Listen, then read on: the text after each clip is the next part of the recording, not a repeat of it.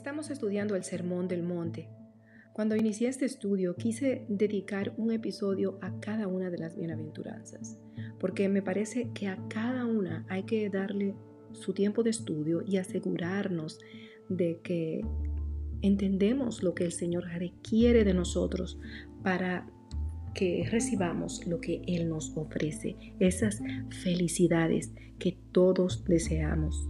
Queremos el reino de los cielos, consolación, queremos la tierra por heredad, queremos ser saciados de sed y justicia, pero estamos haciendo lo que nos asegura que lo recibiremos. Si no has escuchado los demás episodios, te animo fervientemente a que lo hagas. Hoy voy a hablar acerca de la quinta bienaventuranza. Mateo 5:7 dice, Bienaventurados los misericordiosos, porque ellos alcanzarán misericordia. Todos hemos recibido misericordia, pero no todos somos misericordiosos. La misericordia, por definición, según el diccionario Larousse, es el sentimiento de pena por los que sufren, que impulsa a ayudarles o perdonarles.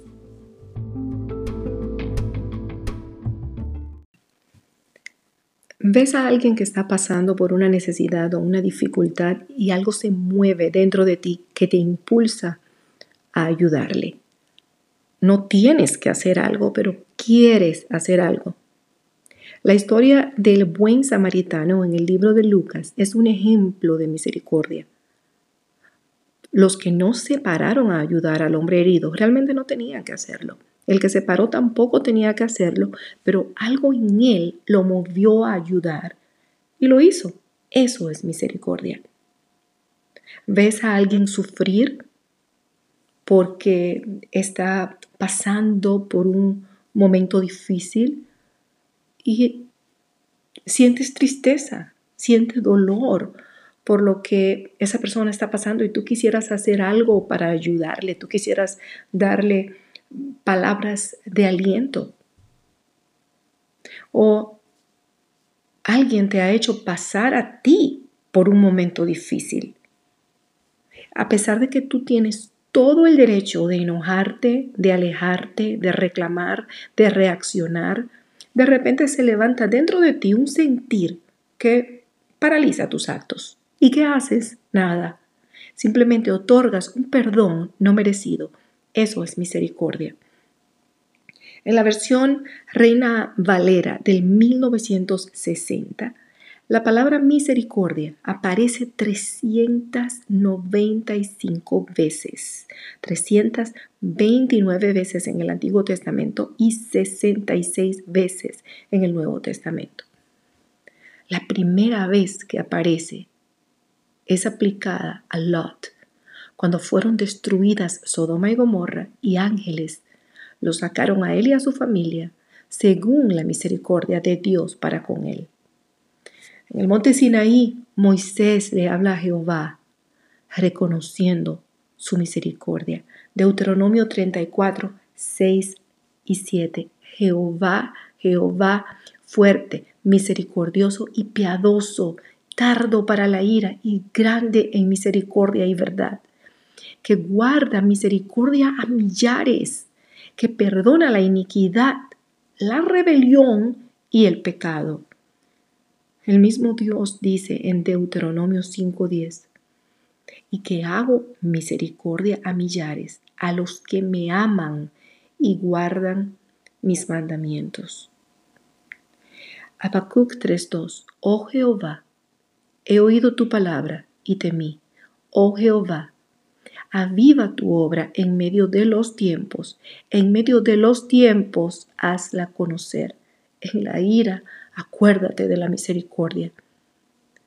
En medio de estos tiempos, más que nunca, necesitamos de la misericordia de Dios.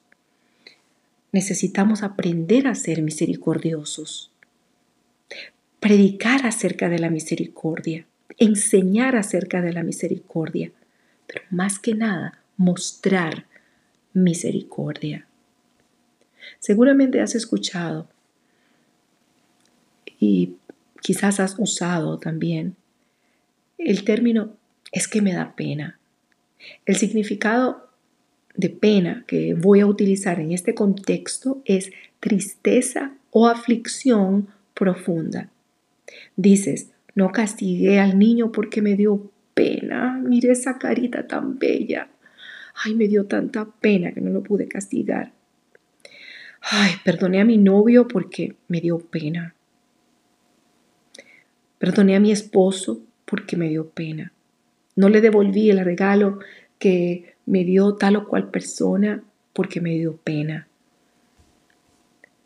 No hiciste lo que ibas a hacer o no dijiste lo que ibas a decir porque en ti se levantó un sentimiento de pena que te impidió hacer lo que planeabas o lo que la persona merecía. ¿Sabes qué? No te consideres una persona débil por el hecho de que te da pena o que te duele ver a otros sufrir. Es un sentir, es una resolución que va a atraer a tu vida la misericordia de Dios. Hay una oración que yo hago permanentemente por mis hijos. Que Jehová haga resplandecer su rostro sobre ti y tenga de ti misericordia. Se encuentra en números 6:25. Yo quiero ver mi casa completamente rodeada de la misericordia de Dios. Pero Él va a rodear mi casa de su misericordia si ve en acción mi misericordia. En el libro de Josué capítulo 2 leemos que Raab les reclamó misericordia a los espías. Les dijo, yo hice misericordia con ustedes, ahora les pido que hagan misericordia conmigo y con mi casa. Y así fue. Ellos le contestaron, nuestra vida responderá por la vuestra, si no denunciaréis este asunto nuestro. Y cuando Jehová nos haya dado la tierra, nosotros haremos contigo misericordia y verdad. En el libro de Segunda de Samuel 24, David comete un gran error, puesto que hizo censo de Israel y de Judá. Era algo que no estaba bien ante los ojos de Dios. Joab trató de convencerlo de que no lo hiciera, pero la palabra de David prevaleció. Se hizo lo que dijo el rey. Hicieron el censo y cuando lo terminaron, el mismo Joab vino y se lo entregó al rey David. Entonces dice el versículo 10, después que David hubo censado al pueblo, le pesó en su corazón y dijo David a Jehová, yo he pecado gravemente por haber hecho esto, mas ahora, oh Jehová, te ruego que quites el pecado de tu siervo, porque yo he hecho muy neciamente. Y por la mañana cuando David se hubo levantado, vino palabra de Jehová al profeta Gad, vidente de David, diciendo, Ve y di a David, así ha dicho Jehová, tres cosas te ofrezco, tú escogerás una de ellas para que yo la haga. Vino pues Gad a David y se lo hizo saber y le dijo, ¿quieres que te vengan siete años de hambre en tu tierra? ¿O que huyas tres meses delante de tus enemigos y que ellos te persigan? ¿O que tres días haya peste en tu tierra? Piensa ahora y mira que responderé al que me ha enviado. Entonces David dijo a Gad, en grande angustia estoy. Caigamos ahora en mano de Jehová. Ahora escucha esto, porque sus misericordias son muchas, más no caiga yo en manos de hombres. Wow. Él quería caer en mano de Dios y no en mano de hombres. Primera de Crónicas 16:34. Aclamad a Jehová porque Él es bueno, porque su misericordia es eterna. Déjame darte un consejo. Cuando tú estés orando, no solamente pidas misericordia para tu vida, de decirle al Señor, ah, decirle al Señor, Señor, ten misericordia de mí, ten misericordia de mis hijos, ten misericordia de mi esposo, ten misericordia de mi familia. No solamente, sí, está bien, pídele misericordia al Señor, pero no solamente le pidas, misericordia.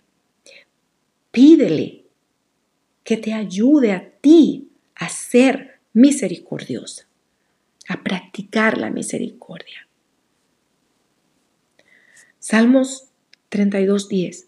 Muchos dolores habrá para el impío, más el que espera en Jehová. Al que espera en Jehová, le rodea la misericordia. Proverbios 3:3. Nunca se aparten de ti la misericordia y la verdad. Átalas a tu cuello, escríbelas en la tabla tu corazón.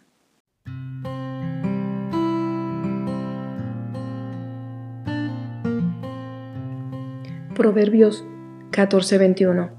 Peca el que menosprecia a su prójimo, mas el que tiene misericordia de los pobres es bienaventurado. Proverbios 14:31. El que oprime al pobre afrenta a su hacedor, mas el que tiene misericordia del pobre lo honra. En otras palabras, te estás metiendo con Dios. Pero si eres misericordioso, estás honrando a Dios. Proverbios 16:6, con misericordia y verdad se corrige el pecado. Y con el temor de Jehová los hombres se apartan del mal. Santiago 2:13, porque juicio sin misericordia será, se hará con aquel que no hiciere misericordia, y la misericordia triunfa sobre el juicio. Wow. Hay tanta palabra de Dios para respaldar el hecho de que nosotros necesitamos ser misericordiosos y nosotros vamos a tener un gran premio, es un gran premio. ¿Y sabe cuál es? Que vamos a recibir misericordia, que es lo que nosotros necesitamos constantemente, constantemente. Efesios 4:32 dice, antes, sed benignos unos con otros, misericordiosos, perdonándoos unos a otros, como Dios también os perdonó a vosotros en Cristo. Como Dios también os perdonó a vosotros en Cristo. Para terminar, déjame volver a leerte esta bienaventuranza. Bienaventurados los misericordiosos, porque ellos alcanzarán misericordia.